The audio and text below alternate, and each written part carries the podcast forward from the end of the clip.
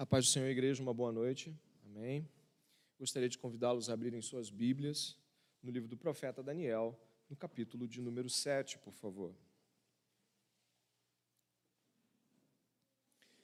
Nós estamos dando prosseguimento às exposições no livro de Daniel, que já estão aí caminhando para mais de, uns, de dois meses, ou quase dois meses, né? Quase dois meses, sete, sete sermões, quase dois meses e esperamos, com a graça do Senhor, concluir o livro, que tem sido muito abençoador para todos nós.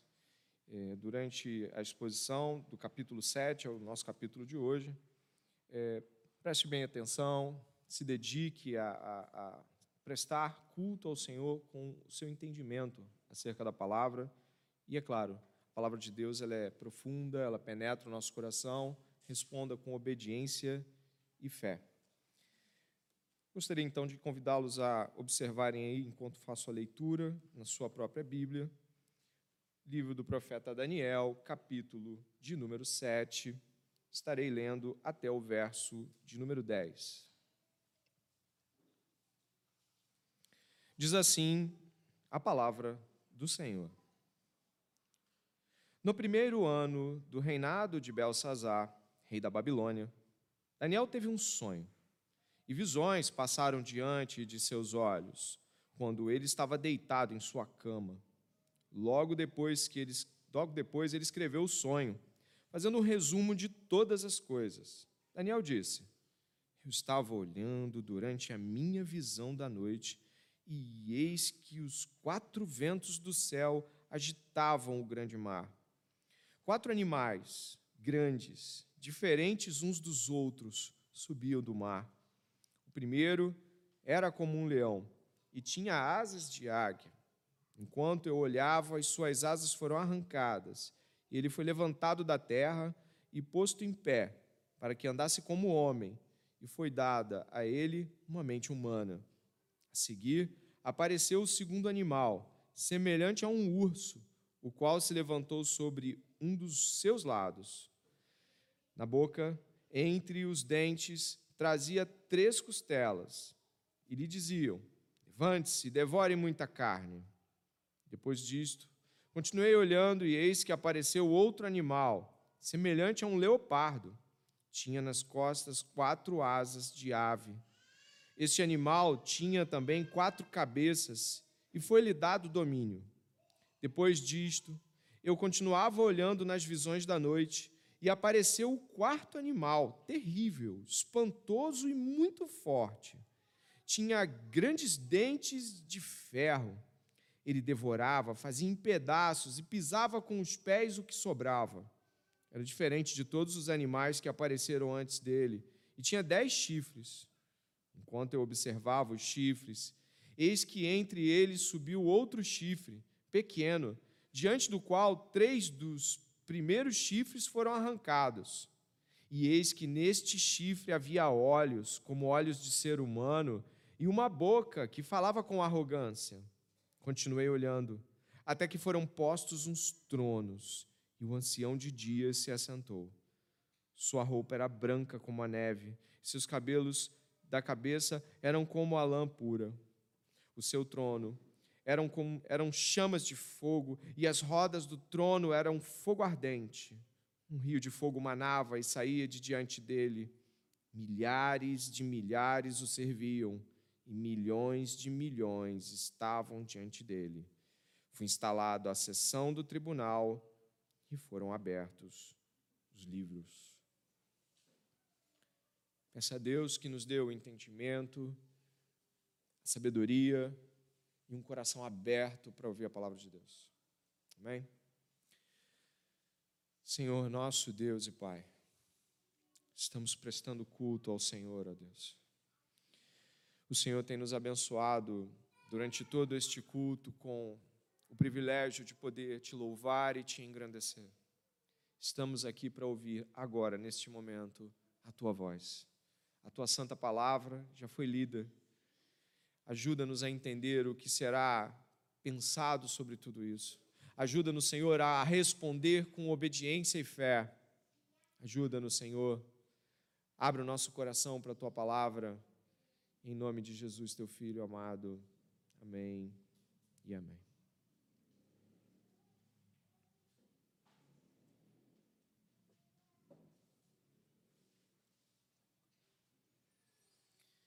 Fim do mundo é um assunto muito marcante em nossos dias. Na verdade, a cultura em geral, filmes, séries, tratam muito sobre o fim do mundo. Você já deve ter percebido, por exemplo, que esse tema, inclusive, é muito comum dentro dos grandes sucessos de Hollywood, por exemplo, que é um termômetro razoável para a gente ver o que, que a cultura e a sociedade estão consumindo. Você já viu filmes onde o mundo é quase exterminado por alienígenas, eh, asteroides, inundações, congelamentos, vírus assassinos, pessoas virando zumbis. É um tema que você não vai ter dificuldade de encontrar dentro da cultura.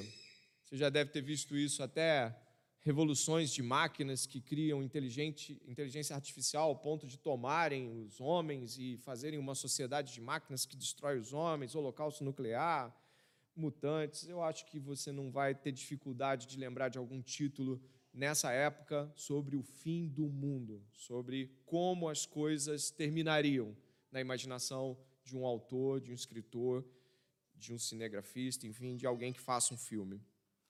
Esse interesse crescente pode ter a ver com também um reflexo de aspectos que a nossa sociedade viveu nas últimas décadas.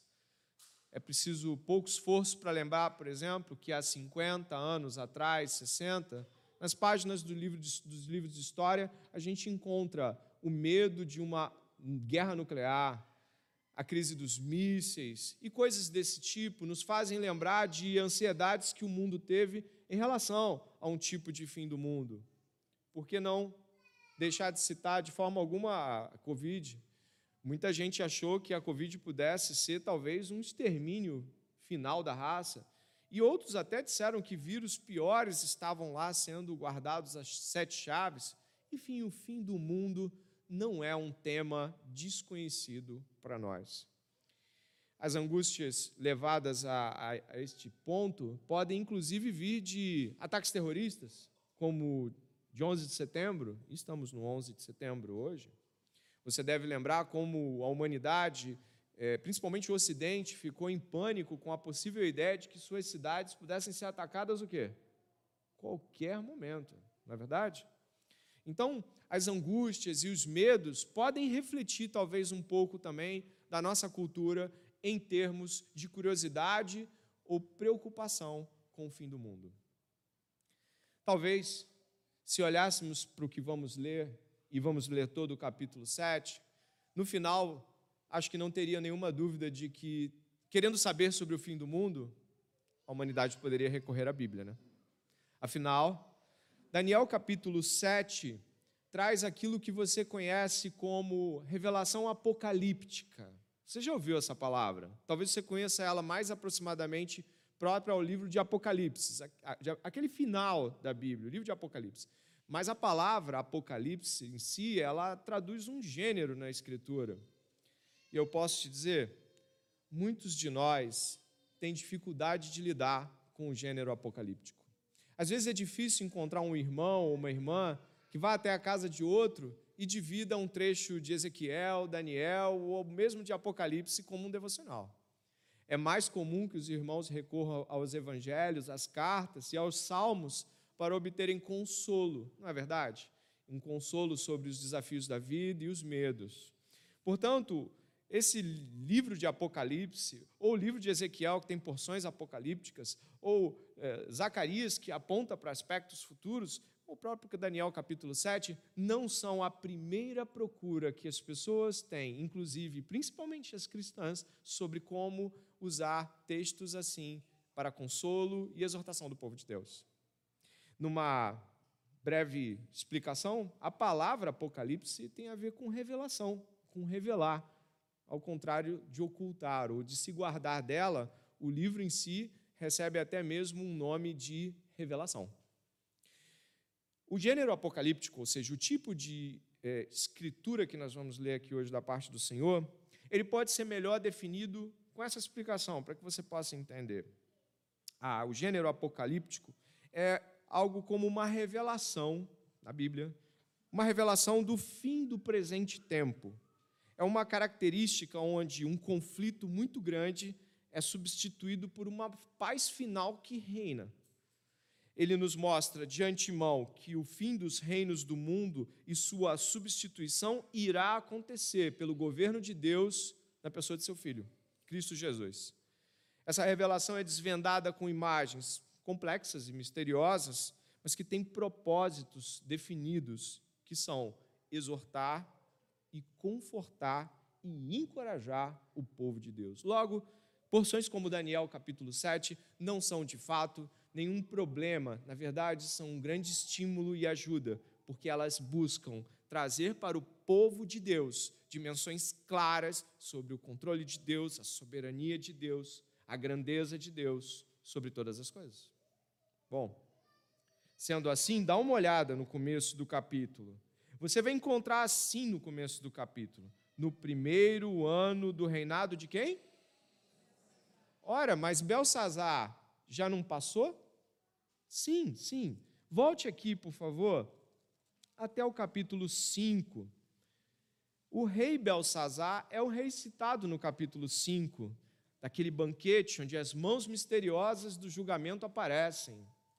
E no final do capítulo 5, você poderia ler o verso 30, não em voz alta, e o 31, mas apreciar o que diz no final do capítulo 5. Naquela mesma noite, Belsazar, rei dos caldeus, foi o quê? Morto. E Dario, o medo, se apoderou do reino quando tinha mais ou menos 62 anos de idade. Então, do que estamos falando aqui? De uma menção anterior ao capítulo 6 que nós estudamos semana passada. É uma memória sobre algo que Daniel viveu. Então, capítulo 7, ele não está seguindo uma cronologia, mas ele está buscando algo que aconteceu anteriormente. Ué, e o que é esse reinado de Belsazar? O Belsazar é aquele rei arrogante que pegou as pratarias, o ouro e os utensílios da casa do Senhor e mandou trazer. Quem lembra disso? Levante a mão. Você lembra disso? Você lembra disso, né? Mandou trazer esses utensílios para fazer um banquete e uma orgia usando eles. E aí apareceu aquela mão e tudo mais. Nós não sabemos quanto tempo decorreu da estada de Belsazar entre uh, o que houve antes desse banquete. Enfim, a gente sabe que ele morreu no dia seguinte, mas antes a gente não sabe quantos dias Belsazar ficou por lá. Mas sabemos que Daniel teve essa visão nesse reinado de Belsazar, um reinado de que pela sua arrogância trazia certamente medo, preocupações ao povo de Deus que estava exilado na Babilônia. Belsazar, neto de Nabucodonosor, ele estava afrontosamente colocando os utensílios da casa de Deus, mas esse espírito já estava, obviamente, dominando a perspectiva do povo que estava sobre Belsazar. Ele era um homem arrogante, que se lançava contra Deus. E o que, que aconteceu aqui? O Senhor deu a Daniel uma visão, uma visão que é igual à visão do capítulo 2 só que é mais apurada. O capítulo 2, você pode voltar algumas páginas aí na sua Bíblia. O capítulo 2 vai falar de uma visão que Nabucodonosor teve. Você se lembra? De uma grande estátua, e ela era dividida em partes. A primeira parte era de ouro, a cabeça era de ouro. Você se lembra disso? Pois é. Neste momento, você vai estudar uma visão que Deus deu a Daniel, que é a mesma com outras figuras. Ué, então do que estamos falando? Talvez essa seja a primeira grande reflexão que precisamos fazer aqui. Deus não está dando um outro consolo para Daniel, ele está repetindo. Ele vai pegar as coisas que já disse e vai dizer de forma mais alargada. Ele vai mostrar algo que já falou e vai dizer mais uma vez. E é assim que a visão cristã de mundo se estabelece por toda a história da igreja. Na verdade, quando nós lemos a Bíblia, nós percebemos que o consolo do povo de Deus do passado era a vinda do Messias. O consolo do povo de Deus do presente é o retorno do Messias. O consolo de, do povo de Deus e a esperança do passado é que estariam em uma terra prometida, uma terra que mana leite e mel, uma terra abençoada e governada por Yahvé. E o retorno de Jesus e, a, e os novos céus e nova terra continuam sendo a esperança do povo de Deus no Novo Testamento. E o que isso quer dizer? De que as esperanças podem se tornar mais claras. Sabemos mais que Daniel sobre as coisas hoje, mas elas permanecem da mesma forma. Deus apenas vai clarificando e ampliando sua revelação. Logo, Daniel recebeu algo no capítulo 2 e recebeu mais uma vez a mesma coisa no capítulo 7, para deixar claro de que Deus não mudou de opinião, os reinos mudaram, mas Deus permanece o mesmo. E permanece hoje para a gente também. Independente do futuro das eleições, independente do futuro da Europa, ou o valor do dólar, ou não importa quem vai assumir, as nossas esperanças se mantêm, porque o nosso Deus não muda. Isso é muito consolo e alegria para o povo de Deus. E essa é a primeira questão que eu gostaria de deixar aos irmãos aqui. Daniel recebe uma revelação que, na verdade, é algo que ele já sabia, mas ele recebe de novo para mostrar que Deus não muda e que os seus planos se estabelecem para sempre. Amém? Então, este cenário que você encontra no verso 1 é um cenário de insegurança, é o cenário de Belsazar como rei da Babilônia. E aí, então, Deus mostra coisas assim grandiosas para Daniel. No capítulo 7, ali do verso de número 3, vai olhando, e se quiser marcar a sua Bíblia, no capítulo 7, do verso 3 até o verso uh, de número 8, nós temos uma explicação de quatro grandes animais que se levantam diante de um cenário atormentador. E se você for na parte de trás da sua página, lá pelo verso de número 15, 16, 17, você vê que Daniel pede ao anjo uma explicação do que ele está vendo, e a gente vai chegar até lá. Mas repare que do verso 19 em diante há uma explicação principalmente do quarto animal fantástico e terrível para frente. Os três só explicados ali no começo, mas esse quarto se repete, se torna mais amplo. Então, o, o seu capítulo 7 é dividido entre a visão que Daniel teve, o assombro e a perturbação de Daniel, o pedido de mais explicações sobre o que ele estava vendo, a explicação mais detalhada do que ele estava vendo, e então o capítulo termina no verso 29 com esta mesma dinâmica e o que estamos vendo ou o que está acontecendo. Repare aqui. Verso 1. No primeiro ano do reinado de Belsazar, rei da Babilônia, Daniel teve um sonho e visões passaram diante de seus olhos quando ele estava deitado em sua cama. Logo depois, ele escreveu o sonho, fazendo um resumo de todas as coisas. Daniel disse: Eu estava olhando durante a minha visão da noite, e eis que os quatro ventos do céu agitavam o grande mar quatro animais grandes, diferentes uns dos outros, subiam do mar. Daniel consegue dizer que eram animais, e algumas coisas aqui você precisa observar. Primeiro, esses quatro ventos que se agitavam, agitavam um grande mar. A perspectiva da, da, da visão bíblica de agitação em tom caótico é de perturbação, não é de um ambiente de tranquilidade. Existe então uma espécie de clima geral na visão de Daniel de caos e agitação e perturbação, e desse clima de caos e agitação e perturbação, quatro animais estranhíssimos são colocados diante da visão de Daniel se nós formos ver, depois você marca na sua Bíblia, a gente não vai lá, mas você pode fazer menções, né? Salmo 74 fala do monstro Leviatã que se levanta do mar. Então, o mar ele é um lugar de onde é, essa, essas figuras bíblicas levantam essas demonstrações de arrogância ou coisas com, os, com as quais os homens de Deus têm de lidar. Então, essas, esses, essas agitações e perturbações que não estão fora do controle de Deus e com certeza são provocadas pelo próprio Deus para que haja manifestação da sua própria boa mão depois. Essas perturbações do mar são sempre vistas dessa forma. Então, esse mar revolto aí, ó, vai olhando para a Bíblia, esse mar revolto, esse céu agitado, agitando o mar revolto, quatro animais grandes, diferentes uns dos outros, subiam do mar. Os animais são estranhíssimos, são terrivelmente estranhos, e eles têm um aspectos deformados. Repare só, o primeiro era como leão, verso 4, tinha asas de águia. Então é uma mutação, ele não é uma criação de Deus no sentido de como vemos a criação no livro de Gênesis. Ele é uma distorção, uma mutação, algo irreal, algo estranho. Repare que vai dizer que enquanto ele olhava, suas asas foram arrancadas, foi levantado da terra e posto em pé, para que andasse como homem, foi dada a ele mente humana. Olha o segundo. Segundo pareceu um animal, segundo um urso, o qual se levantou sobre os seus lados, sobre um dos seus lados. Então, um dos seus lados tinha mais força que o outro e se levantou. É a expressão para dizer que um dos lados, por ser mais forte que o outro, levanta o seu corpo com mais facilidade. E aí, a ele foi dito: levante-se e devore muita carne. Depois disso, continuei olhando, e eis que apareceu um outro animal, semelhante a um leopardo. Tinha nas costas quatro asas de ave esse, este animal tinha também quatro cabeças e foi dado domínio. E depois disso, né? Verso 7, ele continuava olhando nas visões da noite e apareceu um quarto animal terrível, espantoso e muito forte. Tinha quatro dentes de ferro. Ele devorava, é, devorava, fazia em pedaços e pisava com os pés o que sobrava.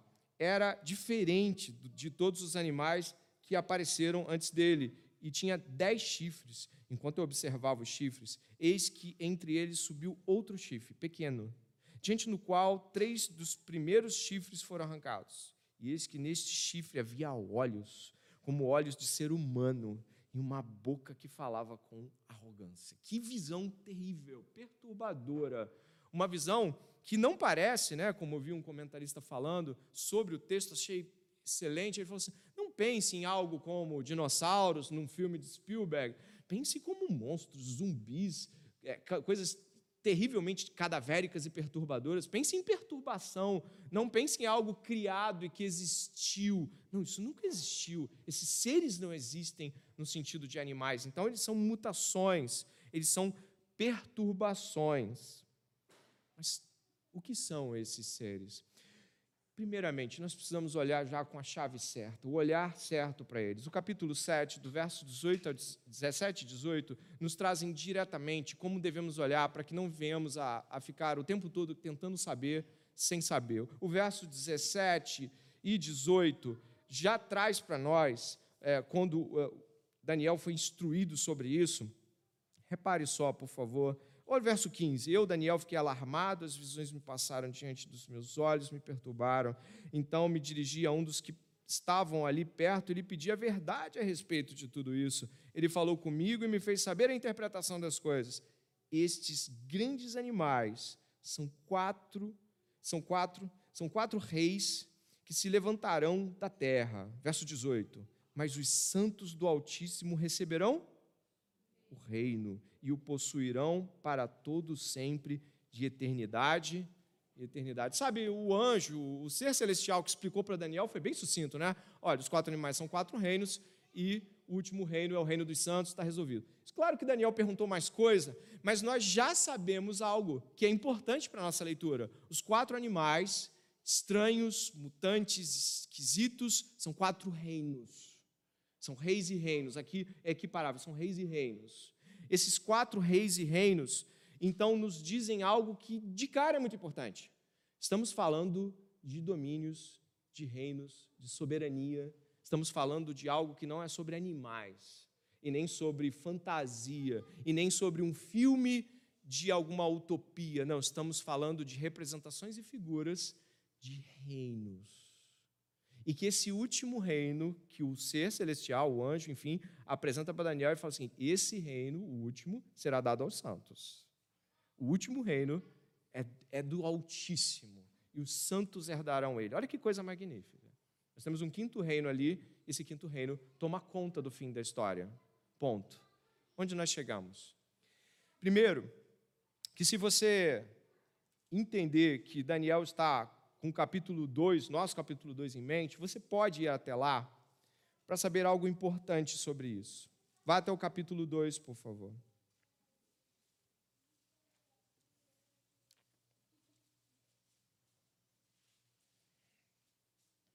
Daniel vai falar de uma grande estátua. Essa grande estátua, com quatro partes, iguaizinhas à nossa visão do capítulo 7, ela começa assim, preste atenção. Dá uma olhada, por favor.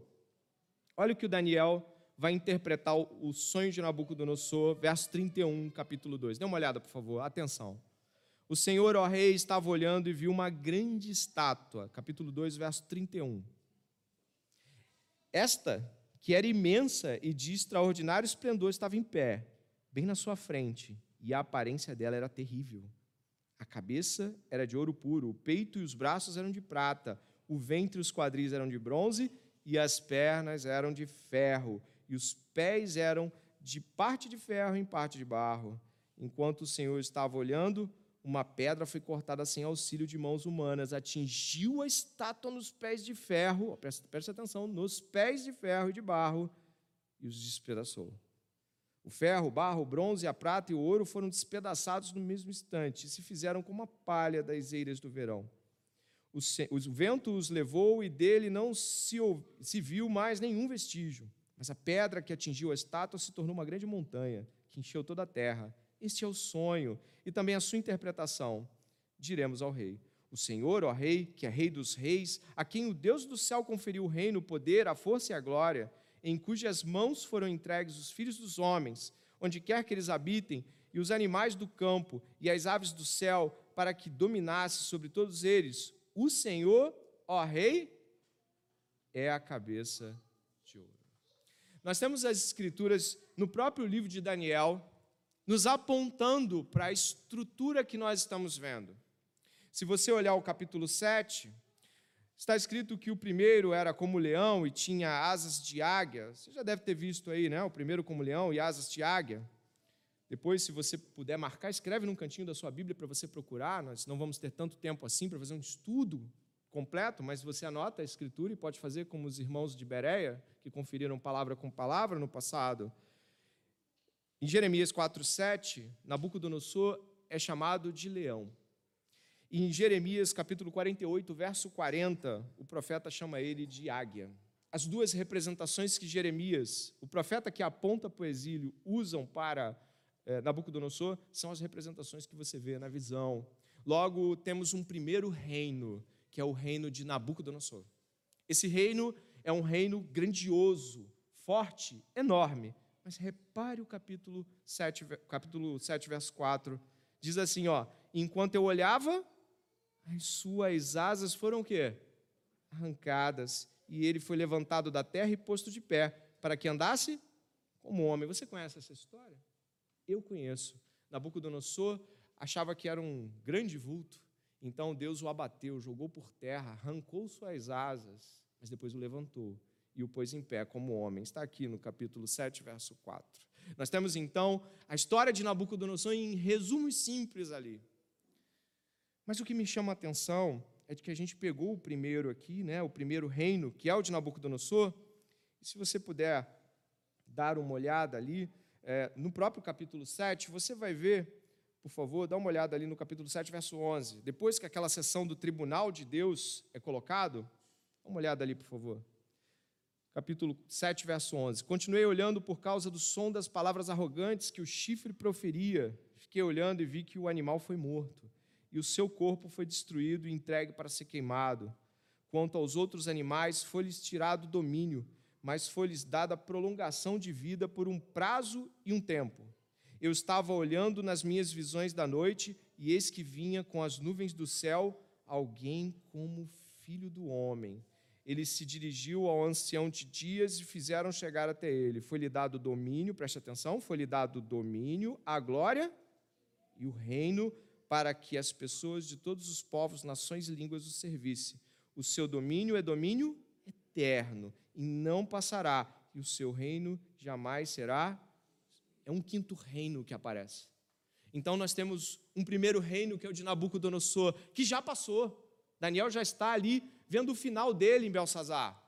em seguida, o que nós vamos encontrar depois desses três reinos que a gente ainda vai olhar eles, é um último reino que não vai ter fim, que vai ser entregue ao ancião de dias, que vai ser um, um reino final e determinante. Ora, você já deve ter observado que este reino é o reino de Deus. Repare agora, marcando na sua Bíblia, olha aqui, eu vou marcar a minha e você marca a sua. Você já deve ter percebido que nós estamos falando do reino de Jesus. Dê uma olhada, por favor, em Marcos. O Evangelho de Marcos.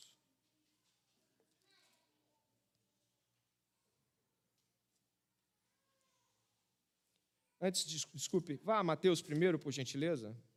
Um livro antes. Mateus capítulo 3, do verso 1 ao verso 3. Dê uma olhada em Mateus capítulo 3, do verso 1 ao verso 3. Quando encontramos o, o, Evangelho de Mateus dizendo: Naqueles dias apareceu João Batista pregando no deserto da Judéia, ele dizia: Arrependam-se, porque está próximo o reino dos céus. Pois é a João que se refere o que foi dito por meio do profeta Isaías: Voz do que clama no deserto, preparem o caminho do Senhor, endireitem as suas veredas. Este reino final é o reino do Messias.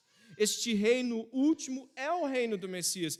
Mas por que não falar dos três? A gente ainda vai falar dos outros do meio, mas eu gostaria que você pudesse perceber, logo de cara, que o que Deus está fazendo com Daniel é lhe dar uma visão completa da história da humanidade, dali para frente. É isso que vai acontecer, Daniel.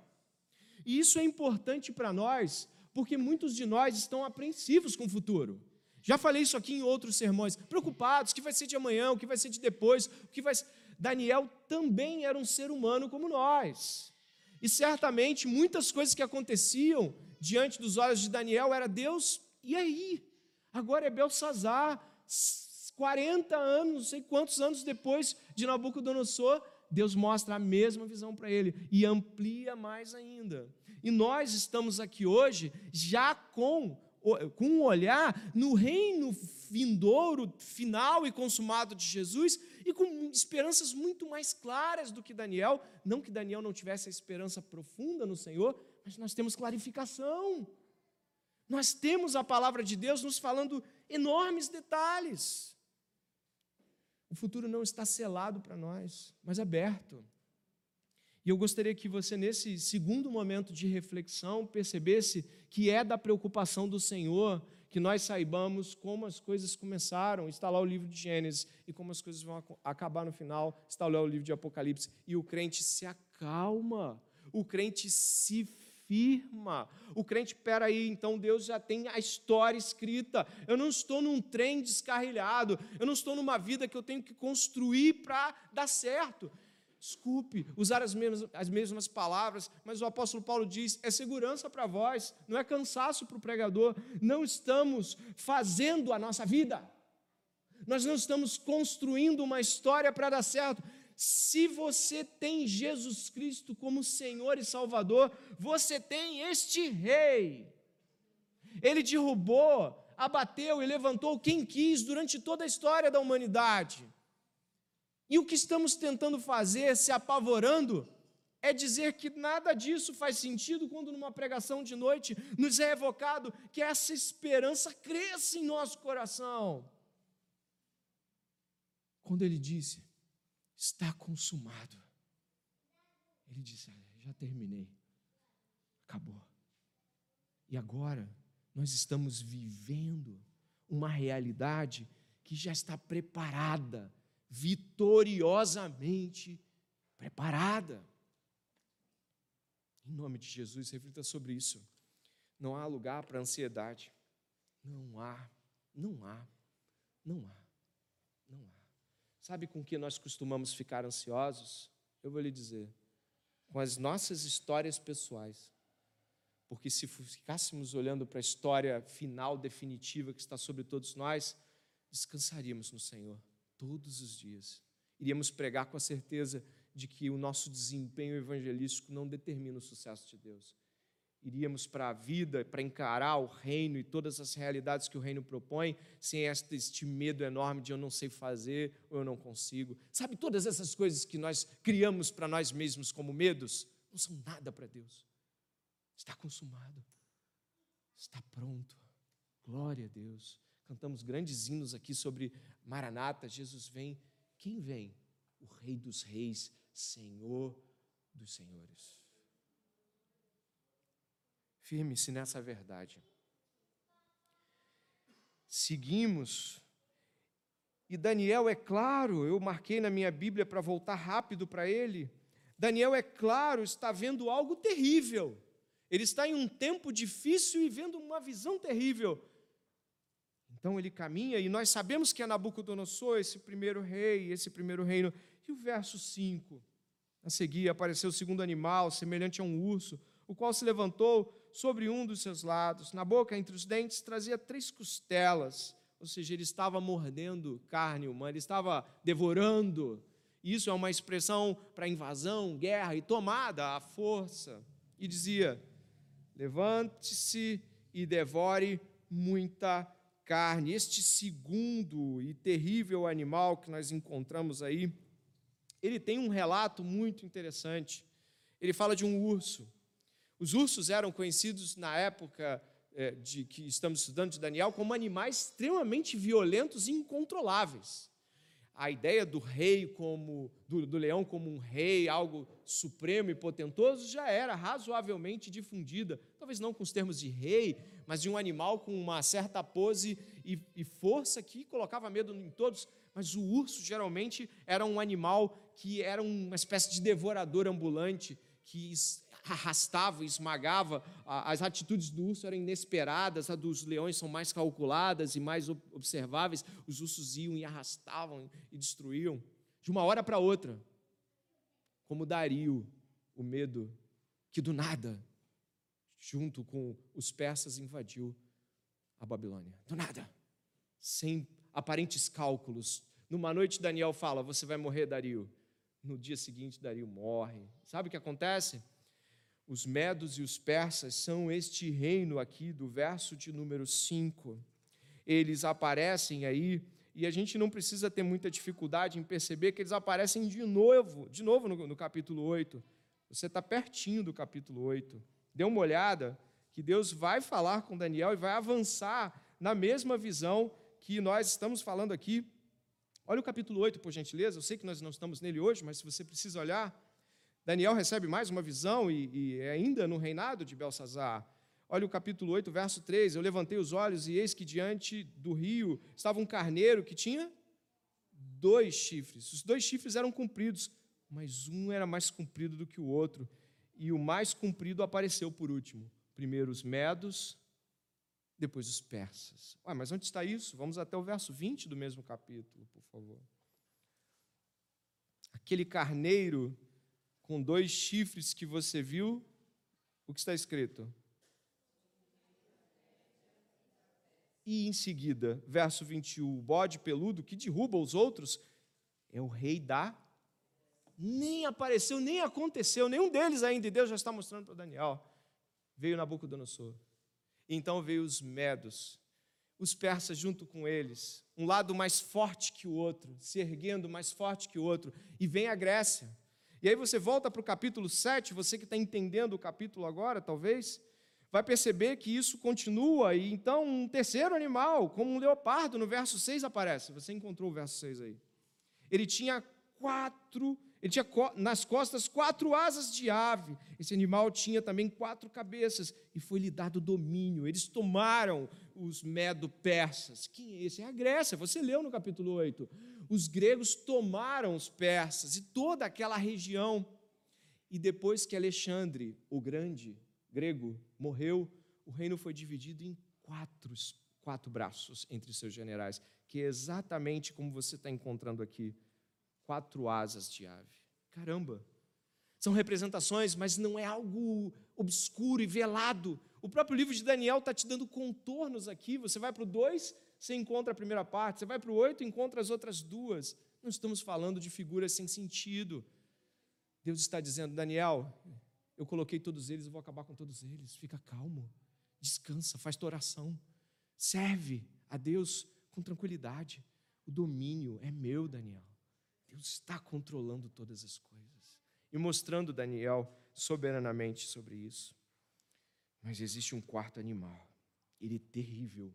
Daniel fica apavorado com ele e pede depois explicações. Dá uma olhada nesse quarto animal, verso 7. Depois disto, eu continuava olhando nas visões da noite e apareceu o quarto animal, terrível, espantoso e muito forte. Tinha dentes grandes dentes de ferro, ele devorava, fazia em pedaços e pisava com os pés o que sobrava. Lembra da estátua? Falava que a parte final era de ferro. Você lembra disso? Era diferente de todos os animais que apareceram antes dele, tinha dez chifres, aqui um número simbólico para estar trazendo algo como pleno. Não é o sete de perfeição judaica, é algo mais como completo, cheio, denso. Enquanto eu observava os chifres, eis que entre eles subiu outro chifre, pequeno, diante do qual três dos primeiros chifres foram arrancados. Eis que neste chifre havia olhos. Você sabe que chifre é poder como olhos de ser humano e uma boca que falava com arrogância. Peraí, mudou o personagem. Mudou. Saiu de figuras estranhas, animais, para olhos e bocas, visão e pronunciamento. E aí o que você encontra neste quarto reino, geralmente com pouquíssimas dificuldades de, de, de termos aí um, um consenso, é relacionado ao Império Romano. O Império Romano por sucessão, foi aquele que destruiu o Império Grego, que tomou o final, o que sobrou do Império Grego. Então, nós estamos encontrando a Bíblia traçando aspectos sucessórios de um reino depois do outro, depois do outro, com claras diferenças entre eles, que podem ser verificáveis até nos seus livros de história. Então, o que vamos ter é um Império Romano. As legiões romanas eram terríveis elas marchavam e esmagavam todos que encontravam pela frente. Eles, eles dominaram toda a região da Europa Ocidental, todo o mar Mediterrâneo, a base da África, a lateral, parte da Babilônia, parte da Turquia, Grécia, Palestina, partes da Arábia, todo o grande mundo conhecido. Nada se compara ao que os romanos fizeram. E é o que está escrito aqui no capítulo 7, diferente de todos os animais capítulo 7, verso 7, parte B. Diferente de todos, arrasador e destruidor. E nós encontramos um pequeno chifre subindo, um pequeno poder. Algo que parece não ser ele mais. Vem da ideia dele, mas não é ele. O que seria esse pequeno chifre? Se você for até Tessalonicenses, a segunda epístola, marque Daniel para você voltar rápido sempre. Se você for até a segunda epístola do apóstolo Paulo à igreja de Tessalônica, o apóstolo Paulo vai nos falar sobre alguém que se levanta com palavras de blasfêmia, com palavras de audácia. Segunda Tessalonicenses, capítulo 2. Repare ali, por favor, você que está estudando as Escrituras e acredito com profundidade para entender o domínio do Senhor capítulo 2, diz assim o apóstolo Paulo aos Tessalonicenses: Irmãos, no que diz respeito ao que? Você pode completar? Vinda de nosso Senhor Jesus Cristo, obrigado. E a nossa reunião com Ele, pedimos que vocês não se deixem demover facilmente de seu modo de pensar, nem fiquem perturbados, quer por espírito, quer por palavra, quer por carta, como se procedesse de nós dando a entender que o dia do Senhor já chegou. Ninguém, de modo nenhum, os engane, porque isso não acontecerá sem que primeiro venha a apostasia e seja revelado o homem da iniquidade, o filho da perdição, o qual se opõe e se levanta contra tudo que se chama Deus ou é objeto de culto, a ponto de assentar-se no santuário de Deus e apresentar-se como se fosse o próprio Deus. Olha que coisa. Paulo está falando de um insultador cultico, de um que se levanta contra de tal forma que ele é um arrogante, um blasfemo. Ele também é conhecido como o anticristo. João vai falar também sobre o espírito do anticristo já estar presente nos seus dias. Em termos diretos, ele está vivendo o império romano e está dizendo que dentro do, do, do, conjunto de vivência dele já está operando um tipo de espírito que é contra Deus, é anticristo.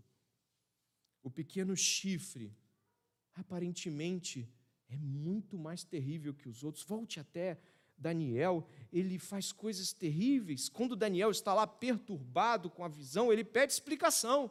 Ele pede para o anjo, mas o que é isso tudo? o anjo diz lá no verso 17, 18: Olha, esses animais são reinos, e no 18, mas os santos receberão do reino e possuirão para todo sempre. Olha o 19, 7, 19 de Daniel. Então tive desejo de conhecer a verdade a respeito do quarto animal, que era diferente de todos os outros, muito terrível, cujos dentes eram de ferro, cujas garras eram de bronze, que devorava, fazia em pedaços e pisava com os pés que sobrava. Também quis saber a respeito dos dez chifres que ele tinha na cabeça e do outro chifre que subiu, diante do qual caíram três chifres, ou seja, aquele chifre que tinha olhos e uma boca que falava com arrogância e que parecia mais forte, olha isso, do que os outros chifres. Enquanto eu olhava, eis que o chifre fazia o quê, irmãos?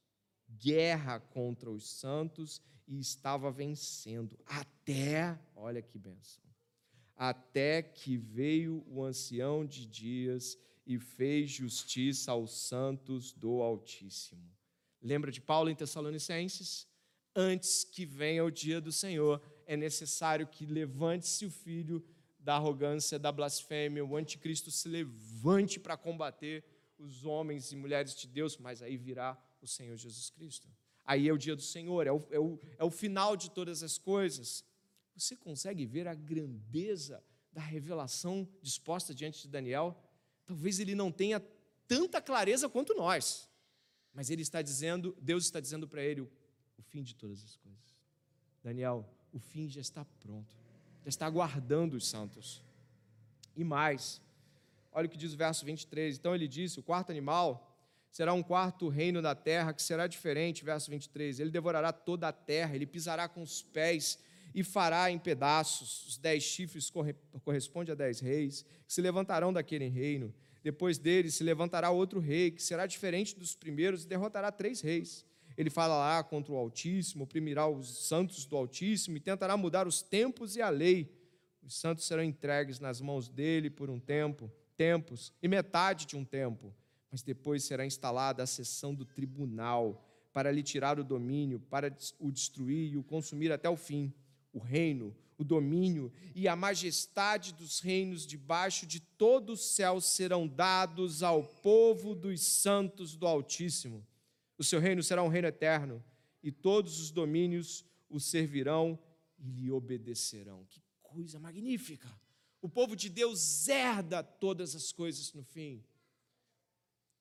É claro, irmãos, a gente está vivendo um tempo onde a gente ouve todas essas coisas e pode pensar, mas como é que isso vai acontecer? Aí a gente acaba sendo muito parecido com os apóstolos ali no começo de Atos, né? fazendo aquelas perguntas: quando é que Deus vai restaurar Israel? Aquelas perguntas que a gente quer saber e que Deus responde assim: olha, quanto a vocês não, não é dado conhecer o dia ou a volta ou a hora, nada disso. Vai e pregue. Vai e anuncie o reino. Vai e anuncie que estamos terminando, o tempo está acabando. Irmãos, o tempo está acabado o próprio Senhor Jesus Cristo já pôs fim a esta era na cruz, nós estamos vivendo o fim dos tempos. E a isso, você repara, o verso 25 diz que é esse espírito da iniquidade, este homem, ou este que fala com boca de arrogância, falará contra o Altíssimo e oprimirá os santos do Altíssimo. Ele vai se lançar contra os homens e mulheres de Deus. Nós temos alguns pontos nas Escrituras que nos chocam bastante. Se você desejar abrir aí, puder abrir comigo, vai olhar em Mateus, por favor, em Apocalipse primeiro, perdão. Dê uma olhada em Apocalipse. Nós estamos indo para o finalzinho, mas é importante que você tenha a, a noção do que nós estamos vendo aqui em Daniel. Dê uma olhada. Apocalipse capítulo 20.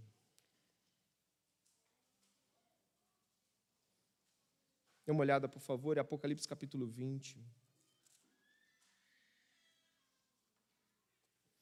nós encontramos no verso 11, assim: Eu vi um grande trono branco e aquele que está sentado nele, a terra, o céu fugiram da presença dele. Olha o tamanho deste julgamento, olha o tamanho disso. Sua mente foi feita para imaginar essas coisas. Sua mente foi criada por Deus para pensar, para que ela possa ir até onde ela consegue com, com essa imaginação. Um trono branco representando pureza, completa limpeza, completa distância de qualquer mácula do pecado. Um grande trono de julgamento. A terra e o céu fugiram da presença dele e não se achou lugar para eles. Vi também os mortos os grandes e os pequenos que estavam em pé diante do trono. Olha a menção de Daniel agora. Então foram abertos livros. Ainda outro livro, o livro da vida, foi aberto e os mortos foram julgados segundo as suas obras, conforme o que estava escrito nos livros. O mar entregou os mortos que nele estavam. A morte e o inferno entregaram os mortos que neles havia e foram julgados um por um segundo as suas obras. Então a morte e o inferno foram lançados no lago de fogo. Esta é a segunda morte, o lago de fogo. E se alguém não foi achado inscrito no livro da vida, esse foi lançado no lago de fogo. Quando nós encontramos a menção sobre isso, é terrível.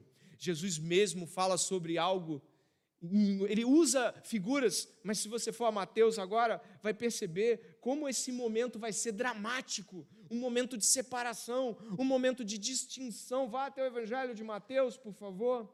Faça esse esforço de mais aberturas de Bíblia, quando nós encontramos Mateus capítulo 25.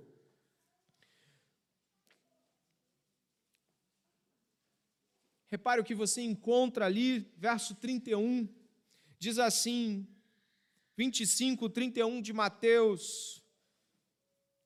Você pode ler em voz alta comigo, você que ama as Escrituras, você que compreende que esta palavra é fiel e que irá se cumprir. Diz assim o verso 31, lê em voz alta: Quando o filho do homem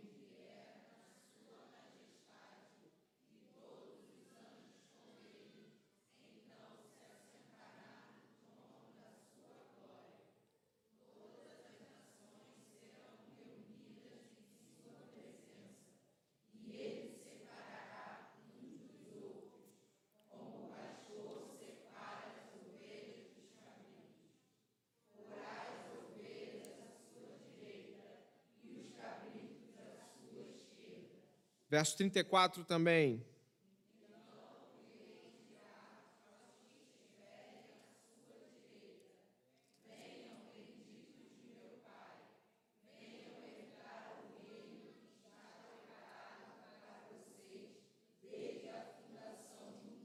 Desde Belsazar, desde Nabucodonosor, desde quando esse reino preparado para os santos está pronto? Desde antes do mundo ser fundado, desde antes que houvesse qualquer coisa sobre a terra. Sim, o Senhor não está fazendo algo improvisado, mas sua história, escrita por Ele mesmo, está vindo desde a eternidade, entrando no tempo e nos arrastando para Ele de volta. Estamos seguros. Esta noite estamos seguros. Se você é um jovem ansioso, tentando fazer a vida ser construída, pare com isso. A história está nas mãos de Deus.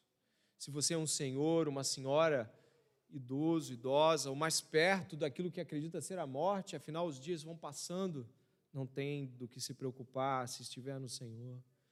O tempo já está definido, o reino é dos santos. E nós estamos aqui esta noite lembrando de que todas essas realidades foram inauguradas por Jesus Cristo. Ele inaugura seu reino em Lucas 17, ele diz: O reino está no meio de vós. Nós encontramos em Lucas 4, 43 de que devemos pregar as boas novas do reino.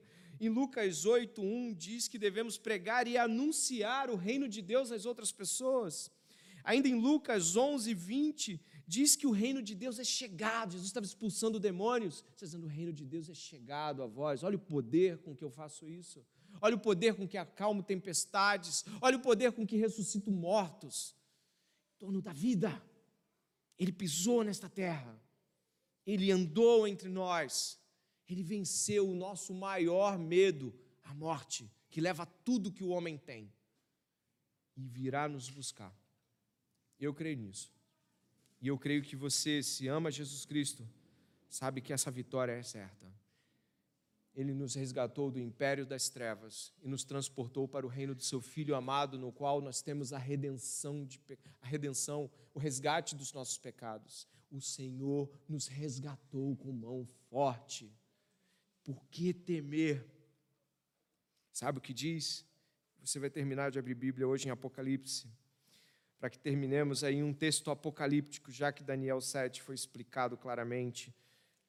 Apocalipse capítulo 19, traz para nós aqui algo grandioso. Você é cristão mesmo, você ama Jesus Cristo, regozije-se no que nós estamos falando e vendo. Repare o capítulo 19, como ele é grandioso, como ele se levanta contra toda a tentativa humana de definir o seu futuro, ou do medo, ou de qualquer coisa que possamos sentir. Capítulo 19 do livro de Apocalipse.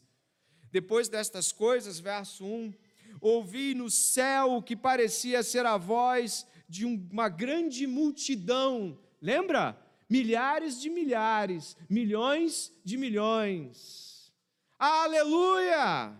A salvação, a glória, o poder são do nosso Deus porque verdadeiros e justos são os seus juízos, pois julgou a grande prostituta que corrompia a terra com sua prostituição, e das mãos dela vingou o sangue dos seus servos. E disseram pela segunda vez: Aleluia! E a sua fumaça sobe para todo sempre. Lembra dos anciãos nos tronos de Daniel? Olha o que diz o verso 4: os 24 anciãos, anciões e os quatro seres viventes se prostraram e adoraram a Deus que está sentado no trono, dizendo: Amém, Aleluia. E do trono saiu uma voz que dizia: Louvem o nosso Deus, todos vocês, os seus servos, todos os que temem, os pequenos e os grandes. Então ouvi o que parecia ser a voz de uma grande multidão, uma voz como de muitas águas e como fortes trovões, dizendo: Aleluia! pois reina o Senhor, nosso Deus, o Todo-Poderoso. Alegremos-nos, exultemos e demos-lhes a glória, porque chegou a hora das bodas do Cordeiro e a noiva dele já se preparou. A ela foi permitido vestir-se de linho finíssimo, resplandecente e puro. O verso 19 diz assim: Eu vi a besta e os reis da terra com seus exércitos reunidos para fazer guerra contra aquele que estava montado no cavalo e contra o seu exército. Mas a besta foi presa, e com ela foi preso o falso profeta, que com sinais feitos diante da besta seduziu aqueles que receberam a marca da besta e eram os adoradores de sua imagem. Os dois foram lançados vivos dentro do lago de fogo que queima com chofre os outros foram mortos com a espada que saía da boca daquele que estava montado no cavalo, e todas as suas aves se fartaram. Sabe o que nós estamos falando aqui? Do fim. Você já sabe como termina. Eu e você já temos o final da nossa história. Não é a história da Bíblia, é a história dos crentes. Portanto, devemos esta noite, nesta oração final, na qual tenho certeza absoluta, os irmãos estão pensando: puxa vida, tudo foi que foi dito, será que eu ainda devo ter medo de alguma coisa? Não.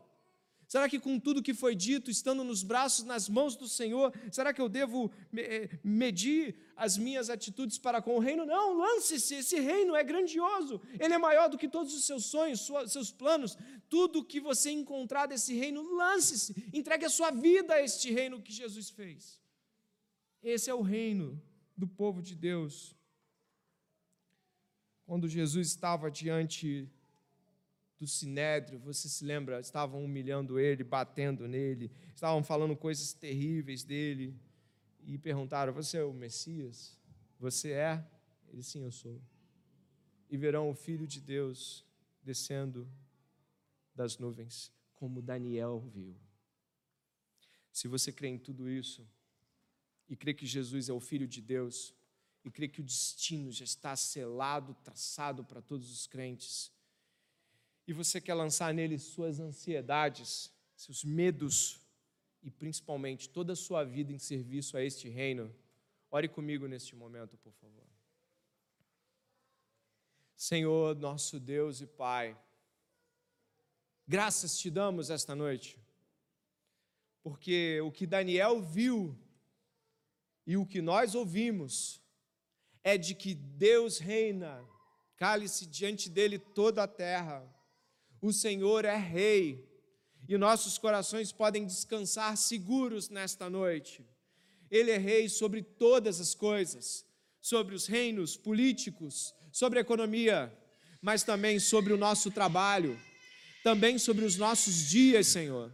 Pai, em nome de Jesus, se existem pessoas aqui que porventura estejam ansiosas, preocupadas, com medo, tentando construir uma narrativa pessoal para suas vidas, em nome de Jesus, Pai, que sejam retiradas todas as amarras que impedem de ver a grandeza do nosso Deus. Pai, eu te peço, e eles também, de que este reino tão grande possa ser em nossos corações a prioridade, o reino de Deus e a sua justiça. Pai, em nome de Jesus, que não venhamos a afirmar que Deus é soberano, mas quando estamos diante de pequenas coisas, trabalho, família, filhos, nós fiquemos apavorados, como se Deus fosse apenas o Senhor de uma batalha cósmica distante, Pai que o nosso coração repouse em Ti. Que nós possamos ouvir a voz de Jesus dizendo: Vinde a mim, todos vós que estáis cansados e sobrecarregados, que eu vos aliviarei. Aprendei de mim que sou manso e humilde de espírito, encontrarei descanso para as vossas almas. Meu jugo é suave, meu fardo é leve. Que deixemos sobre o Senhor nossos fardos nesta noite que deixemos sobre o Senhor todo medo e ansiedade que desgoverna as nossas escolhas. Estamos em Ti, Senhor, que nos pode fazer homem. Bendito seja o nome do Senhor. A glória, o poder, o domínio, desde agora e para sempre.